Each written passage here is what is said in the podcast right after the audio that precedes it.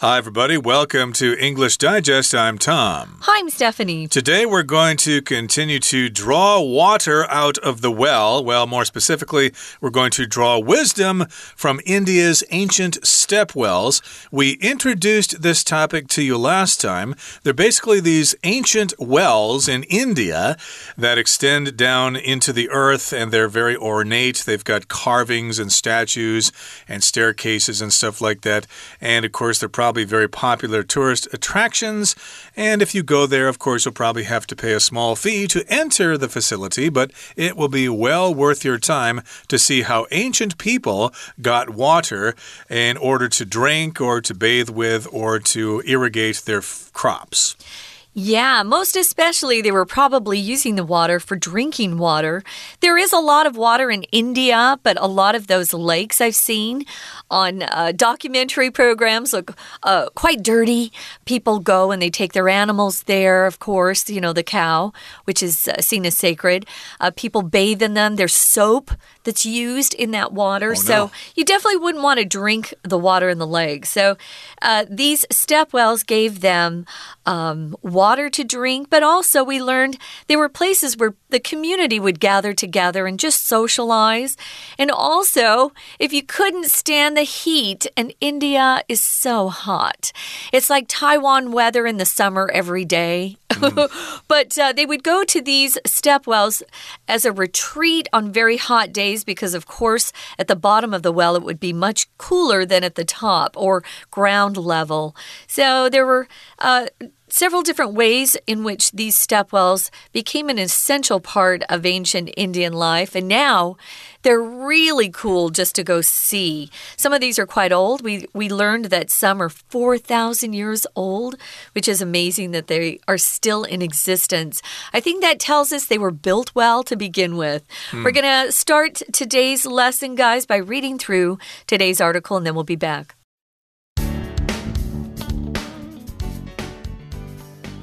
Many stepwells in India hold their own legends. One of the most tragic is the tale of Adalaj Stepwell in Gujarat. A Muslim conqueror fell in love with the widow of the Hindu king he'd killed. Before she would marry him, the woman insisted he finish building the stepwell her late husband had started. Upon its completion, she jumped in and drowned herself. Though the legend has faded with time, Adalaj remains a splendid example of stepwell design. Sadly, many stepwells fell into disuse as modern water systems were devised. They especially suffered under British rule, as the British considered them unhygienic and sealed many away. Today, numerous communities aren't even aware of nearby stepwells or don't consider them significant. Some have been filled in with mud, others left to stagnate, and still others turned into garbage dumps. Now, though, the story of stepwells is coming full circle. India struggles with clean water shortages, with 200,000 Indians dying every year from inadequate water access. Governments in places like Rajasthan, one of the world's most water scarce regions, are acknowledging stepwells as viable solutions. Stepwell restoration has the potential to solve water shortages and make many smaller communities more self sufficient. In service of these objectives, dozens of stepwells have been restored to use, with more still to come. Residents in villages with restored stepwells have been thrilled with the outcome. A cattle farmer in Rajasthan no longer has to walk hours in search of water for his cows. Another village's head teacher says the local stepwell has become the grandeur of our village. Just as in ancient times, these imaginative works of architecture are fostering opportunities for healthy living and community independence. Notice from the title, we're supposed to be drawing wisdom from India's ancient stepwells. We're trying to learn some things uh, through these ancient stepwells. We're going to be uh, focused more on some of the great benefits of these stepwells. And I was sad to learn when I read this lesson that uh, when the British came in, they kind of closed up or closed off some of them. Uh, we'll talk about that in a minute. So many of these stepwells in India hold their own legends. What's a legend? It's a traditional story that uh, is typically passed down through time and people and cultures. Uh, it's regarded as historical, but oftentimes it's it's not been authenticated or proven to be true. There's sometimes no evidence to support it, but these legends can you know, still continue to exist, which we love, of course, like uh, the legend of King Arthur and Camelot. Those are popular in the States. Um, we grew up with those. We love those legends. So, one of the most tragic is the tale of the Adalaj stepwell in Gujarat. So, it's tragic, meaning, uh oh, someone either died or someone was really hurt badly. Typically, if you use tragic, someone has passed away or has been killed. So let's uh, see why this was tragic. It's a tale of the Adalaj stepwell in Gujarat. As I said, there was a Muslim conqueror who fell in love with the widow of the Hindu king he'd killed. So he was a conqueror, meaning he came from another area of the world and he, um, through battle and killing and armies, he was able to conquer the people or the area that he went into. This wasn't his country. So he was a Muslim. He probably came from the Middle East. He fell in love with the widow of the Hindu king he just killed. She was probably beautiful, and he saw her and thought, oh, this is the one I want. Well, you can imagine how this woman felt about him. This man, the conqueror, had just killed her husband that she probably loved, and she was now a widow. I'm sure she wasn't very excited about this Muslim conqueror mm. professing his undying love for her. She probably thought, You just called caused a tragedy in my life. Get away. So, what happened here, Tom? Well, as you know, of course, in India, uh, most people are Hindus, but there is a large Muslim population. So, in this particular case, the Muslim conqueror killed a Hindu king, I guess because they were enemies. But uh, after killing the king, he fell in love with the widow of the king. Of course, uh, once your husband dies, you become a widow. And before she would marry him, the woman insisted he finish building the stepwell her late husband had started. So, I'm pretty angry that you killed my husband, and it's kind of weird that you want to marry me, but I'll marry you if you promise to finish building the stepwell that my husband started. He didn't have time to finish it because you came and killed him, so you have to finish it, and then I will marry you. it's great, isn't it? So. Uh, Tom just kind of painted the story for us. It's kind of ridiculous that this uh, Muslim guy fell for her her story, you know, like, mm. oh, as soon as you finish building the stepwell, I will be your wife. That's all it takes. Meanwhile, she's got a sneaky, devious plan um, up her sleeve. She wants him to finish the stepwell so that then she can jump in and drown herself and not ever have to be this dude's wife. So, though the legend has faded with time, to fade just becomes, uh, it's less bright. We often use fade when we're talking about a color um, gradually growing uh, less and less bright or vivid and then finally disappearing fade, scars fade. Here, uh, it says the legend has faded with time, or maybe this legend isn't told so much these days, but Adalaj remains a splendid example of stepwell design. Uh, we think it's because of the Hindu king who probably designed the stepwell to begin with. It was only the conqueror who finished the stepwell. If something's splendid, it's wonderful. Uh, splendid is not a word I typically use when I'm speaking, uh, but you will hear it. I think the Brits use it more than the Americans, but it just means magnificent, really impressive. It's splendid. So when you hear that, you know um, someone's happy with something. Maybe they've called you splendid, or maybe your boss has described the work that you just finished as splendid. That's a compliment. Right. So if you do a good job, your boss may say, Oh, splendid. You did a great job. And of course, here, Adalaj remains a splendid example of stepwell design.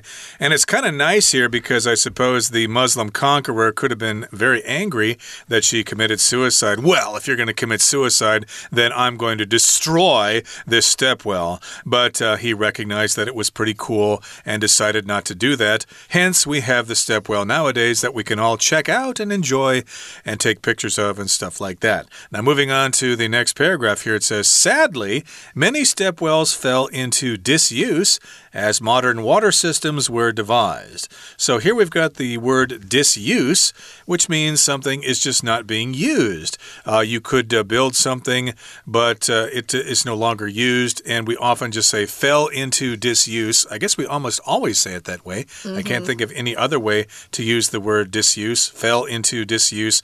It became not used anymore. It was no longer used. Fell out of favor. Uh, exactly, that's similar. Mm -hmm. And indeed, this happened because modern water systems were devised. So they thought, hmm, we've got these modern pumps and uh, pipes and stuff like that. So we don't really need to use those step wells anymore. So we just kind of ignore it and just let it sit there.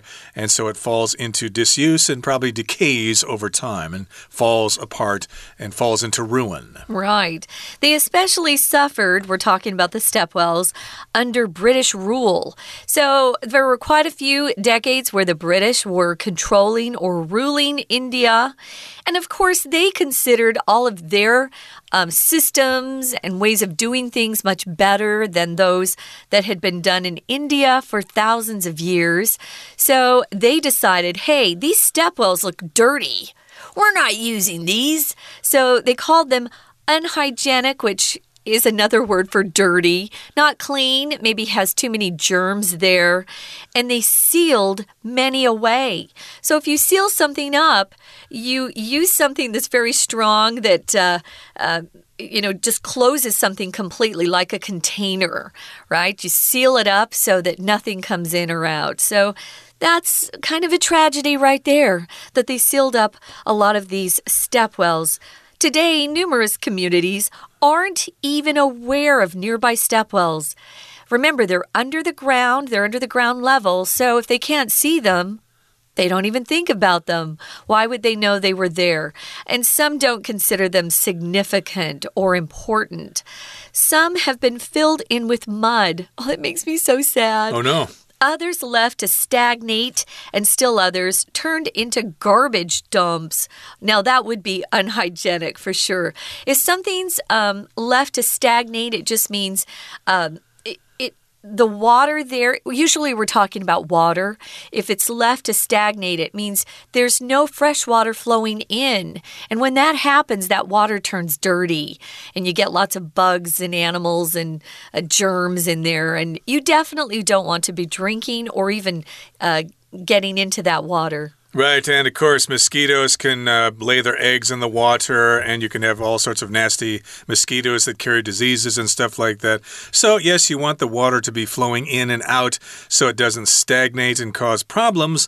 And then, of course, nowadays with packaging and cans and bottles, people think, hmm, what are we going to do with all this trash? Hey, there's a stepwell outside of town. Outside of town, let's just uh, throw all our trash there, and that's what these have turned into, and that's quite tragic as well. Hopefully, they'll be restored pretty soon, and we'll continue talking about those efforts in just a couple of seconds. Let's take a break right now and listen to our Chinese teacher.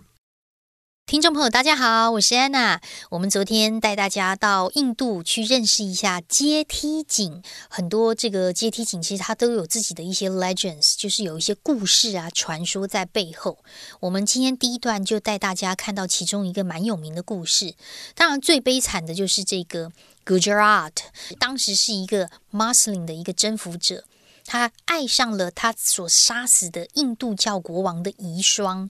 不过呢，在这位遗孀愿意跟他结婚之前，这个遗孀坚持一定要先把她已故丈夫开始建造的阶梯井，把它做一个完成建造的动作，然后才跟这个征服者结婚。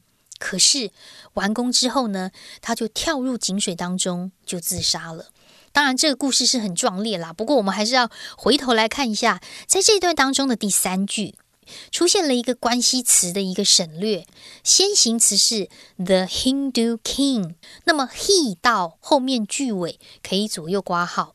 那当然我们知道先行词是这个国王嘛，那么关系词就是 who 或者是 that。不过在这里呢，做一个省略的动作，为什么可以省略啊？因为挂号里面他杀。杀的后面少了受词，也就是关系词的 who 或者是 that 本身当杀的受词。如果关系词是受词，它就可以被省略掉。好，我们同样看到第一段第四句，坚持这个动词 insisted，因为它是一个建议式动词。建议式动词很特别，建议或者是坚持某件事。某个人应该怎么做？后面一定会有一个助动词的 should，但是 should 又常常会省略掉。所以你有没有注意到，在第一段第四句这个地方，insisted 这个遗孀坚持，he 也就是这个 Muslim 的征服者 should do something，should 省略。看到 finish 完成一件事情，这里的 finish 是动词原形哦。好，那么接下来呢就。看到我们同样这一段第五句一开始的这个介系词 upon 是指在某个动作的瞬间，也就是一怎么怎么的时候。那在这些传说之后呢，很可惜的是，因为啊，现代这个供水系统有一些新的设计，所以就不太用阶梯井。阶梯井就被闲置了。那么，在英国的统治之下，阶梯井啊，因为很多英国人觉得它不卫生，所以就封闭了很多个。不过，现在的社区呢，因为被封闭的关系，有很多人都不知道附近居然有阶梯井，诶，然后也不太知道它有什么样的重要意义。所以，有些是怎么封的呢？有一些是被泥土填满，有一些呢，则就是放在那边，甚至是当成垃圾场了。不过，第二段的第四句，我们看到一个列举的用法。Some 逗点之后，others 在逗点之后，and still others 可以特别把它框起来哦。有些阶梯井如何如何，其他的如何如何，还有一些其他的如何如何。但是如果我们在列举这个所谓的 other 之前都没有看到定冠词 the 的话，它都没有被列举完毕。所以接梯井的状况很多。目前在第四句，我们只看到其中三种状况：一、泥土填满；或二、停滞不前；三、变成垃圾场。We're going to take a quick break. Stay tuned. We'll be right back.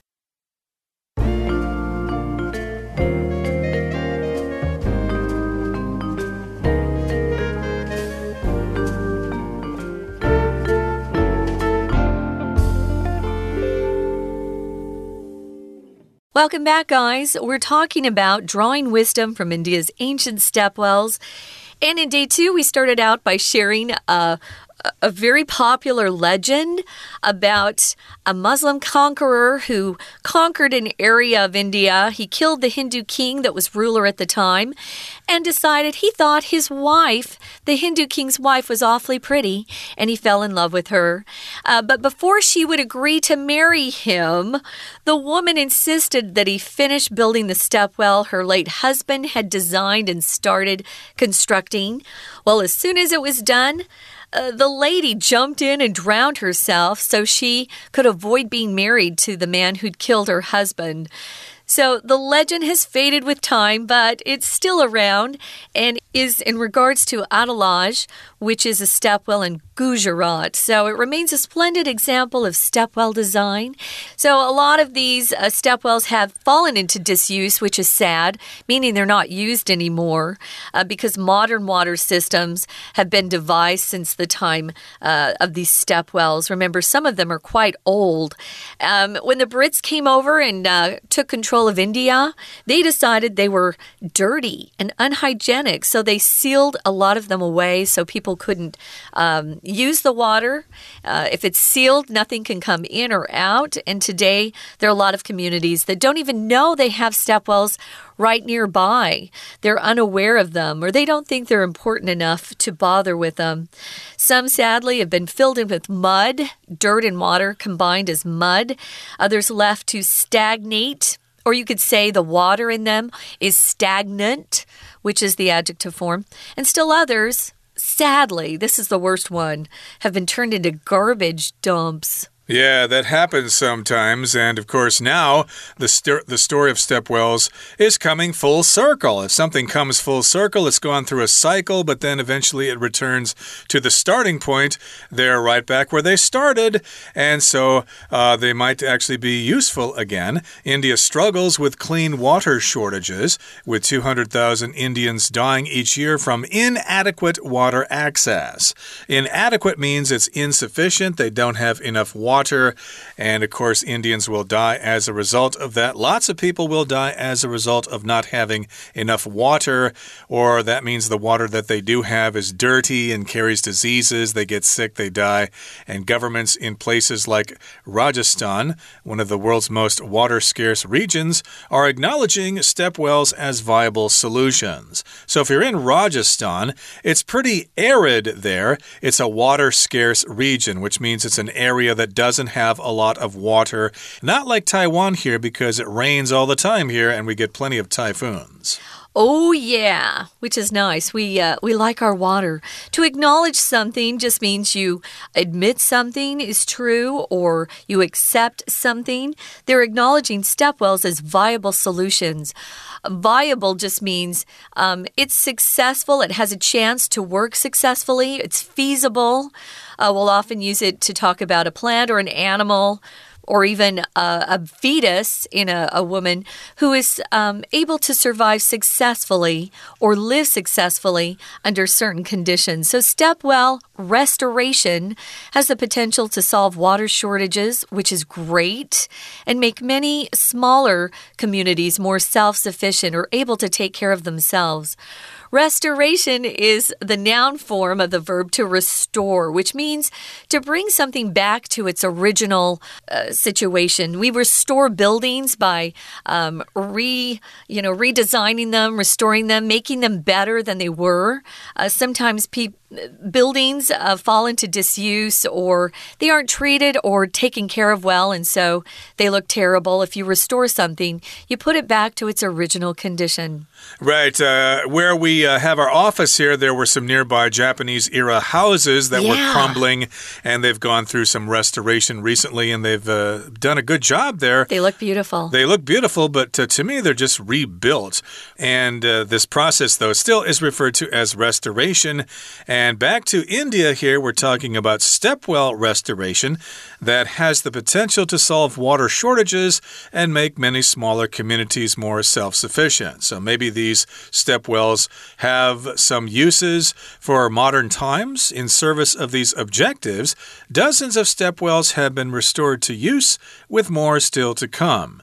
So, in service of these objectives, in order to reach these goals, lots of these stepwells have been restored. They've gone through restoration and they are restored. They're back to their original condition and they're being used for their original purpose to store water for drinking, for bathing, and stuff like that, because, as we said, India suffers from water shortages. Moving on to the final paragraph, it says residents in villages with some of these restored stepwells have been thrilled with the outcome. If you're thrilled, means you're really happy, you're excited, you're pleased with something. They're really happy though. Um, the outcome is just the result of something or the consequences of something. Um, notice here you don't have to say with the outcomes. Outcome can be used in a non count way. So can result. You can say uh, they have been thrilled with the result or the results. You could use it non count or countable too.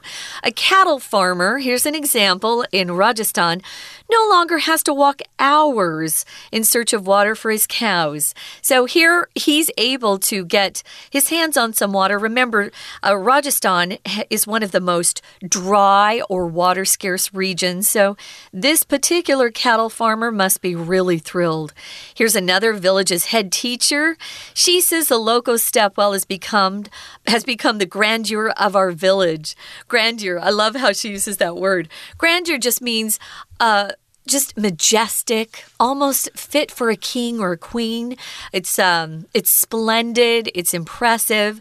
So she's saying that Stepwell has become kind of the shining star of their own community, which is wonderful. Right. Lots of uh, countries in the world want to uh, restore the grandeur of their early civilization and be strong like they were in the past. So, here, of course, uh, this teacher says the stairwell has become the grandeur of our village, the greatest thing our village has ever seen. Just as in ancient times, these imaginative works of architecture are fostering opportunities for healthy living and community independence. So, here, of course, we're talking about just like in ancient times, just as things were done thousands of years ago, these works of architecture are giving opportunities for people to live healthy lives. And we're describing these works of architecture as being imaginative, which means they required a lot of imagination. Oh, what an imaginative painting you just did there. And of course, they're fostering opportunities, they're offering opportunities for people to enjoy healthy living, to have plenty of water, and they can also be independent of the larger water grid, I suppose, and not be victim to flooding and things like that If there is a drought, they might have a water supply that will last them for several months to get through the hard times. Maybe we ought to consider doing something like that here in Taiwan because we do have droughts from time to time. Yeah, we sure do. Well, we're out of time for now, but we're going to listen one more time to our Chinese teacher. 不过现在啊，阶梯井的故事兜了一圈，又回到原来的模样啦。